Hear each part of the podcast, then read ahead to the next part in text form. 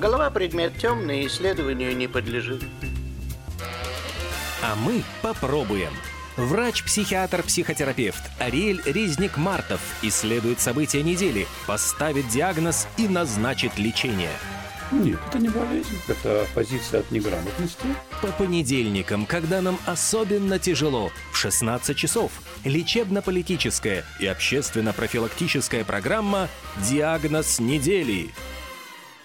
И тебя вылечат, и тебя тоже вылечат.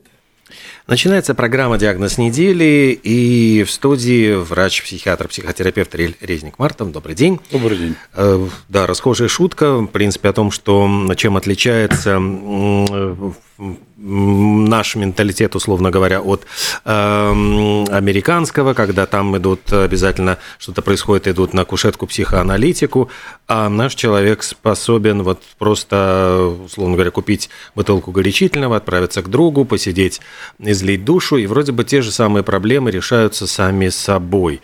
Вот насколько, я так понимаю, э, насколько возможно э, проведение таких аналогий вот с этой анекдотической ситуацией. Мы сегодня поговорим на тему «Дружеский разговор» как форма терапии. Должен заметить, что как раз в опровержение этой шутки э, на тему сегодняшнего разговора не толкнуло именно американское исследование. Вопреки. Угу.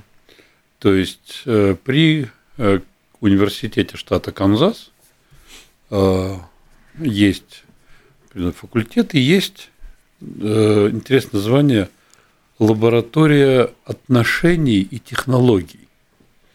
Такое интересное сочетание. И они пришли к выводу, как основная мысль их исследования, что только одна качественная беседа с другом Э, на протяжении дня способна повысить чувство благополучия, душевного комфорта и так далее, и так далее. Что входит в понятие качественной беседы? Каким образом они это исследовали? Ну, это вот обычно как, как дела, прекрасно, все, тогда окей, убежал, это ну, вот как будто бы некачественная это беседа. Это даже не беседа, это обмен ритуальными какими-то э, словами, жестами и так далее. Что они включили в этот э, написали отдельную такую статью в журнале на эту тему, и они написали, что эта статья – это попытка определить, что такое качественное общение в контексте человеческих отношений. И они выбрали типы коммуникации, их оказалось семь, через которые люди в беседе чувствуют себя более связанными, более близкими. Значит, первое – это когда люди вообще проявляют стремление встретиться, увидеться посреди повседневности, что давно не виделись. Второе – это разговор со значением, какую-то важную, серьезную тему. Третье – это, наоборот, такая шутливая беседа, просто обмен веселыми шутками и смех. Дальше – это проявление заботы, участия – Дальше простое слушание, внимательное слушание кого-то. Э, дальше то, что в процессе беседы ты показываешь человеку, что ты ценишь его, его мнение, его высказывание. Причем это не просто пока, это искреннее состояние. И последнее, когда ты можешь человек, с которым ты общаешься, высказать искренний комплимент. Опять, не дежурный это какой-то, а просто именно искренне какие-то вещи в нем оценить и похвалить. Ну, а, новое платье, красивая прическа. Ну, это тоже может быть искренним, а может быть таким формальным.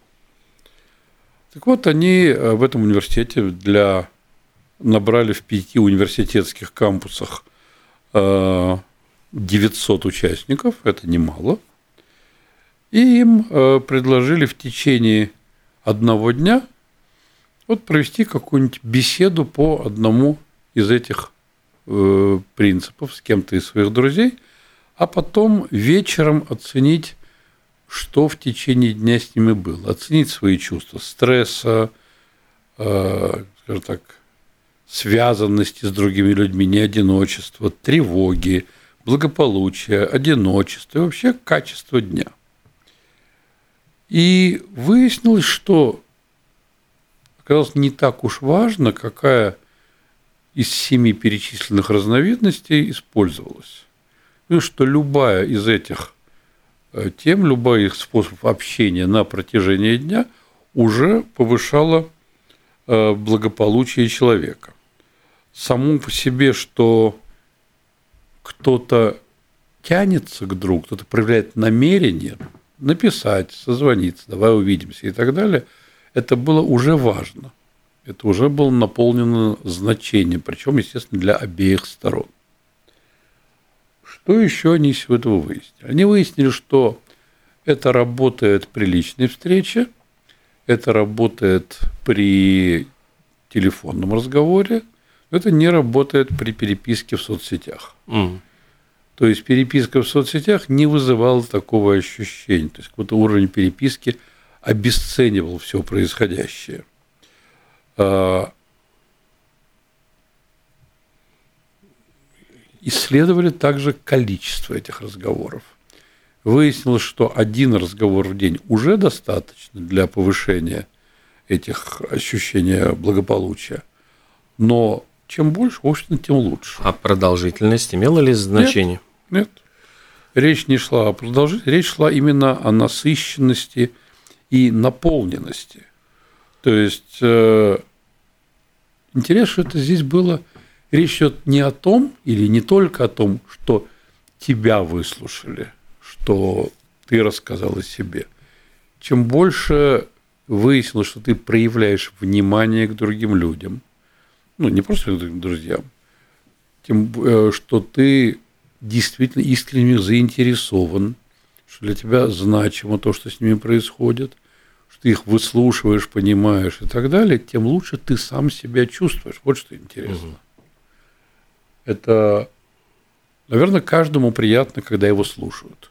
Каждому приятно внимание. И когда тебя выслушают, неудивительно, что себя лучше чувствуешь, если, опять же, это искренне происходит. А, но оказалось еще и интересно, что ты сам тот, кто слушает, проявляет внимание, тебе тоже от этого становится хорошо. И это было подтверждено многочисленными. Причем, что еще интересно, что кто-то может предположить, вот если человек уже хорошая жизнь, он живет не в стрессе, он доволен своей жизнью, и вот идет такую беседу, ему от этого становится на душе еще лучше. Оказывается, любой человек в любом, э, насколько он одинок, не одинок, э, насколько его жизнь наполнена значением или нет, любой человек, который проводил по своей инициативе хотя бы одну такую беседу, дружеское общение, ему уже становилось лучше. У тебя не должно быть какого-то вот основания, что ты уже очень стабильный хороший. Любой человек – проявив те искренние вещи, становился получением выгоды от этой беседы. Ну, я думаю, что и обратный момент, если человеку очень плохо, то, скорее всего, но здесь э, и не нужно гадать. То есть, если, например, что-то случается, не знаю, там, бросает вот молодой человек девушку, э, к девушке прибегают подруги, которые готовы выслушать ее, там, значит, подставить плечо под зареванный нос – и таким образом вроде бы поддержать подругу. И с одной стороны это терапия, но получается, что и у второй половинки тоже должно как бы подняться чувство, что она помогла подруге принести чувство удовлетворения. Ну, просто чисто гипотетически мы видим, что это происходит в жизни очень часто. Вот исследователи задались вопросом, почему это так работает. Почему человек, который проявляет внимание, участие, и так далее, почему ему становится этого хорошо. Ну, для нас не секрет, что современный мир при всем вроде бы бесконечном общении в соцсетях, переписках, комментариях, дискуссиях, современный мир для среднего западного человека очень одинокое место. А, и мы все начинаем искать себе каких-то Хочется стать частью чего-то большего, принадлежности к чему-то. То есть, ну, кто-то выбирает политические взгляды, дабы объединиться, или какие-то хобби, или еще что-то. Но это тоже помогает не всегда. Когда отгремели политические дискуссии, а, какие-то споры и так далее, ты все остаешься наедине с собой, и это вроде как не про близость на самом деле. Да? И когда мы начинаем общаться с человеком, когда мы ощущаем его отзыв, когда мы ощущаем свой искренний интерес к нему, и обычно это интерес в ответ, угу. это есть то самое чувство принадлежности. Исчезает наше одиночество. Я по этому поводу вспомнил, у меня есть близкий друг, э, женщина, она психоаналитик, э, в Париже работает, прекрасный профессионал. Она когда-то в Фейсбуке задала вопрос, э, как люди думают, что в наше время как-то очень снизилось ощущение щедрости. Вот исчезла куда-то щедрость, готовность делиться, готовность mm-hmm. поддерживать, помогать. Особенно на фоне нынешних политических баталий это очень заметно. И мы с ней потом эту тему обсуждали, и я сделал такое предположение, вот чем наполнены современные околопсихологические дискуссии и статьи во многом. Защита своих границ, борьба там, с газлайтингом, с манипуляциями, с нарциссизмом окружающих тебя людей, с самоутверждением, с отстаиванием своих ценностей и так далее, и так далее. То есть это все о себе. Это все о себе любимом. Окружающий мир к тебе достаточно враждебен.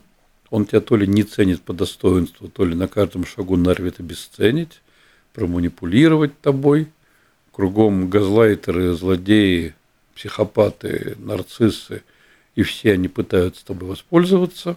Все они, естественно, по определению лишены эмпатии – Поэтому ты человек, который должен постоянно давать всем отпор и отстаивать свои границы. И это мир, в котором человек сосредоточен на себе. Другой, вот просто такая концепция другого, в том есть другие люди.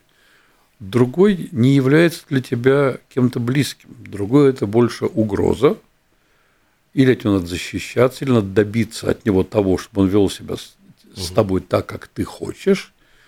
И на этом, в общем-то, и уходит все общение, вся какая-то звонок.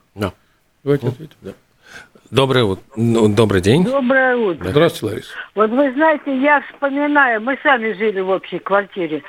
В общих квартирах там общие дедушки, бабушки, даже если не родные, дети, праздники все вместе, двери в комнатах не закрывались. Люди радовались, когда они начинали получать отдельные квартиры. Но потом получилось так, что они разъехались по разным народам, тьфу, квартирам, районам. И уже ни, такого общения нет, соседи не знают и тому подобное. И вот я знаю, что у многих пожилых у них апатия появлялась и вообще э, умирали раньше, чем Э, могло быть в общей квартире, потому что там и помощь, и разговоры, и дети были, хоть и чужие, но все равно внуки и дети. В общем, не знаю, как это объяснить, но так вот получалось. Спасибо. Спасибо.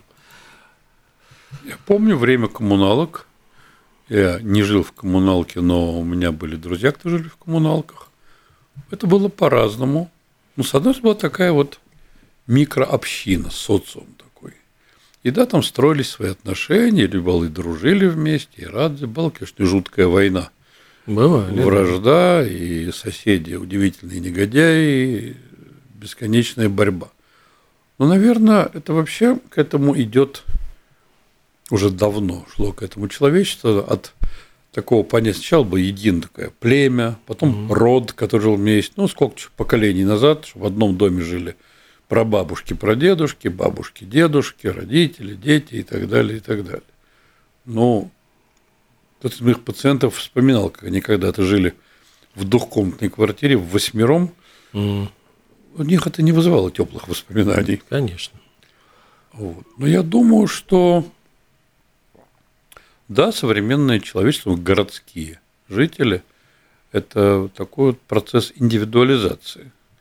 И, наверное, да, нам всегда хотелось своего пространства, отдельного пространства, где ты можешь побыть наедине с собой. Очевидно, это приходится своей ценой. То есть, это же очень много об этом пишут. Проблема маленького человека в огромном городе. Где ты чувствуешь себя, там фильмы сняты, книги написаны, где ты чувствуешь себя одиноким, потерянным в этих гигантских просторах и миллионах людей, никому особо не нужным. Но, с другой стороны, что мешает, в принципе, даже в многоквартирных домах а, пожилые люди находят где-то лавочку условную, которая становится клубом, местом притяжения. Люди иногда бывают и устраивают какие-то э, общие, не знаю, посиделки во дворах, то есть там накрывают чуть ли не столы. Но выход можно найти в этой ситуации. Можно. Это зависит от желания и многого другого. Вот. Но возвращаясь к нашей теме, вот мне кажется, что та же проблема, которая со щедростью, потому что мы сосредоточены на себе, а не на другом вообще, это то же, что приводит к одиночеству. То есть в итоге мы похожи, образно говоря, на какого-нибудь, не знаю, феодала, который сидит в своем замке, окруживший мощными стенами, оружием, наготове котлы с кипящей смолой, чтобы поливать атакующих, и ты живешь в состоянии одиночества. Ты живешь в состоянии э, ожидания, что каждый кругом враг. И мы как-то говорили, да, слово ксенофобия, боязнь перед чужим, когда-то была механизмом выживания. Чужой, скорее всего, тоже хотел тебя или съесть, или отобрать твою добычу, или еще что-то. Но времена изменились, а мы по-прежнему одиноки и защищаемся. И даже вот дружбы стали меняться неоднократно, особенно за последний печальный год. Очень много разговоров mm-hmm. о том, как перестали общаться из-за разных взглядов на войну друзья, дети с родителями, братья и сестры и так далее – и это тоже меня интересует. У меня есть друзья, у меня есть родственники, с которыми мы придерживаемся разных политических взглядов. Это нам не мешает уважать друг друга, ценить друг друга, ценить то, что у нас есть общие воспоминания и готовность другу помочь, возможность вместе радоваться.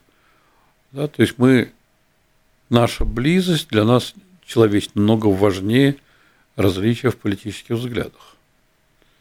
Мне кажется, что это американская история, что западное общество еще дальше нас ушло в ту сторону такой большей индивидуализации, большего этого отсутствия близости. Мне кажется, социальные сети во многом эту близость еще больше разрушивают. Не случайно исследователи подчеркнули, что работает разговор при личной встрече, работает телефонный разговор, а переписка в соцсетях уже не работает. Хотя вот ведь они создавались, -то, даже я очень хорошо помню, как Facebook позиционировал себя именно то, что ты найдешь своих потерянных одноклассников, ты их не мог найти годами, а здесь вот все они будут, ты их найдешь. То есть вроде бы обретение, восстановление старых э, дружеских связей нам обещали соцсети, а вышло все совершенно наоборот. Вы знаете, вот был сайт «Одноклассники» российский, угу. на котором как раз вот само название подразумевало, что ты найдешь каких-то старых знакомых. И действительно ты можешь их найти. И я думаю, что я не один, ты их находишь, привет, привет, как жизнь, а дальше все заканчивается. То есть из тех, кого ты нашел, с кем тебе по-настоящему интересно общаться, их на самом деле мало. То есть найти с кем поговорить или поговорить формально, поговорить как обмен звуками и какими-то, опять же, ритуальными, как дела, это легко. И соцсети этому дают э, прекрасные возможности. А вот еще раз напомню, что это должна быть значимая беседа. Чтобы была наполнена смыслом, что она должна быть содержать все искренние чувства, искренний интерес друг к другу и содержание. Неважно, серьезная беседа, обмен шутками, выслушивание, комплименты. Это должно быть искренне и со смыслом. И вот этого, я думаю, социальные сети лишены. Потому что, если вы заметите, вот в каком-нибудь Фейсбуке, я в других соцсетях не участвую, даже если ты напишешь какую-нибудь вещь, которая интересна, или кто-то напишет, немедленно сбегутся комментаторы – Среди них немедленно сбегутся какие-нибудь люди, которые начнут типа, с тобой спорить, ругаться, э, ставить под сомнение. Кто-то перейдет на личности, кто-то появится просто тролль, которому э, доставляет удовольствие вносить скандал и сумятицу. То есть то, что при нормальном общении в реальной жизни происходит намного реже.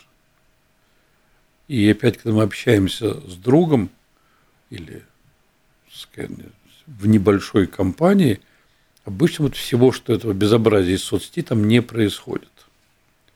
Но судя по тому, что вообще эту тему подняли, то есть заметьте, в чем суть темы. Человек, чтобы почувствовать себя лучше, должен проявить инициативу. Позвонить кому-то, написать кому-то, давай увидимся, давай пообщаемся. А дальше уже не так важно, как мы будем общаться – Главное, чтобы искренне. И вот почему-то, мне кажется, этим тоже стали большие проблемы. Вот у меня есть пациенты, которые достаточно одиноки.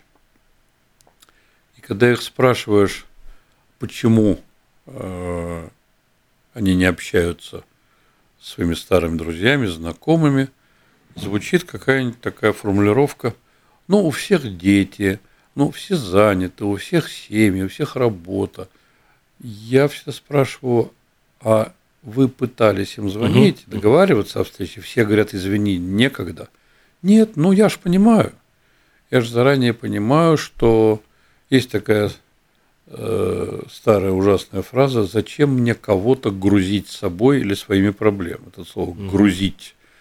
Грузить, груз, тяжесть, обуза. То есть человек уверен, что его желание пообщаться будет кому-то в тягость. В тягость. И он будет обузой. Он заранее себя считает обузой и избегает этого общения. Поэтому, как показывает это исследование, вроде простая вещь.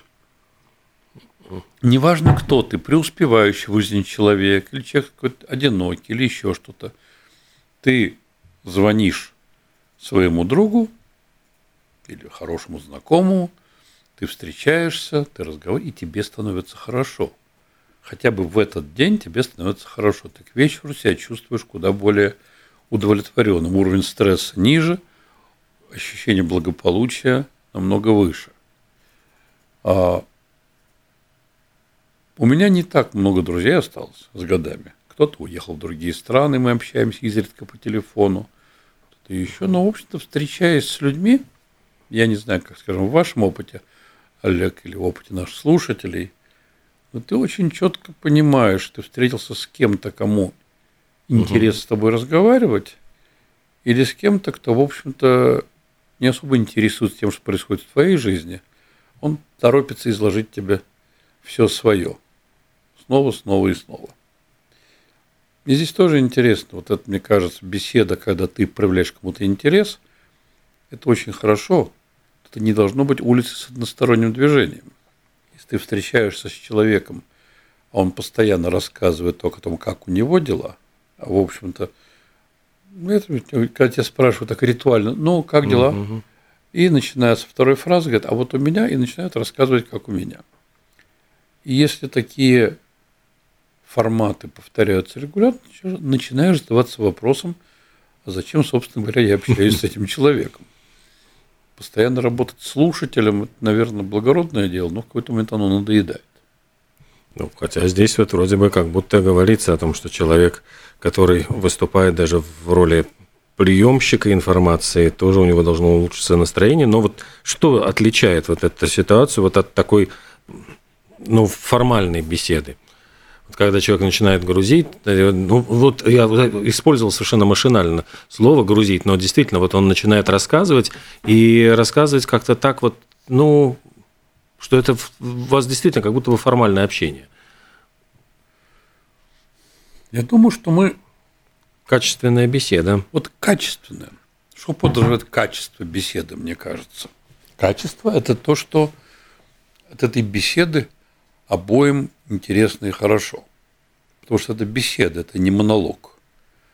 Допустим, если человек приходит в кабинет к психотерапевту, это подразумевает, что ты пришел к профессионалу, которому важно, чтобы помочь тебе знать, что происходит, и ты не обсуждаешь с психотерапевтом его взгляды на жизнь, его как дела у него в семье и так далее. И так. Ты говоришь о себе. Это профессиональные отношения. Хотя терапия тоже живое подтверждение тому, как разговор, просто разговор без лекарств может улучшить состояние человека, улучшить его самочувствие, настроение и так далее. А, так вот, качественное общение подразумевает обоюдный интерес. И ты встречаешься, вот, ну, описывай, описывай все виды взаимодействия. Слушание – это только один из видов. Как человеку говоришь искренний комплимент, это один из видов. А там есть шутки. А шутки – это тоже обоюдная история. Это просто обмен мнениями. Но все это вот должно быть искренне. Мне кажется, у нас много общения, особенно в эпоху соцсетей. У нас очень мало качественного общения. И вот мне кажется, то, над чем нам всем стоит задуматься. Один мой друг, он такой довольно-таки известный бизнес-тренер и очень в своей сфере профессиональный и сведущий человек, он сказал, что периодически ты общаешься, пересматриваешь круг своих друзей, и вот ты думаешь, с этим человеком, которым сейчас, ты бы подружился когда-то, или сейчас угу. ваши отношения еще, ваша дружба еще жива, или давно умерла, вы просто пытаетесь сделать вид, что что-то еще происходит. И рано или поздно задаешься вопросом, а зачем это, эти отношения поддерживать вообще, если они умерли? Такое тоже бывает. Все на свете смертные люди, их дружбы и самые разные виды отношений. Поэтому, мне кажется, пока между людьми есть качественное общение, качественная беседа, пока жив интерес друг к другу – эти отношения вполне жизнеспособны. У них нет повода для смерти. Хотя вот у нас один из наших э, гостей, э, боже мой, один из игроков очень известных «Что, где, когда», э, он как раз выдвинул интересную мысль о том, что общение с умным человеком тебя вот подтягивает ну, до его уровня, э, и вот всегда очень важно общаться с теми людьми, кто немножко тебя умнее – то есть тогда ты будешь получать э, знания, а по закону сообщающихся сосудов у того человека будет немножко убывать. Ну, я бы, наверное, поспорил. Во-первых, это общение не лекция, не семинар и так далее, важно, что-то сводит, сближает. То есть, вот я общаюсь с друзьями. У меня были, к сожалению, сейчас из-за войны прервалось общение. Сюда приезжали очень интересные люди из России. Обычно, если у тебя есть чему у человека поучиться, и он с тобой общается, значит, тоже находит в тебе что-то для себя важное и интересное. Если это улица с односторонним движением, человек просто рассказывает умные вещи, а ты их, открыв рот, слушаешь, на какой-то момент ему это надоедает. Mm-hmm. Как ты говорил, Райкин в какой-то миниатюре, закрой рот, дура, я все сказал. Угу. Вот. А, я думаю, что ну, опять мы говорим только на своем примере. Все мои друзья в чем-то, в каких-то своих сферах знают э, больше, чем я, знают вещи, которых я не слышал. Они мне об этом рассказывают. В свою очередь, у меня есть что-то мое интересное, что они слушают от меня. И наши беседы, и наши споры обычно основаны тоже на уважении друг к другу, на выслушивании, на аргументации. То есть даже если у нас разные взгляды, наши дискуссии проходят с удовольствием. Никто ни на кого не злится. Звонок? Да, у нас есть звонок еще один. Здравствуйте. Здравствуйте. Вот вы, доктор, говорите об общении. Вот. И я вообще мало верю, что общение как-то поможет э, больным с расшатанными нервами. Но это другой случай. Просто у меня есть товарищ, который, ну, можно сказать, умнее меня, значит, значительно э, такой вот, он лучший был в институте вообще, учился все. Но он как-то все время на меня давит. Вот, вот делай так, делай так. Но он правильно говорит, но я как-то сопротивляюсь с ним не поспорить нельзя, ничего, свое мнение. Вот что вы в этом случае можете сказать?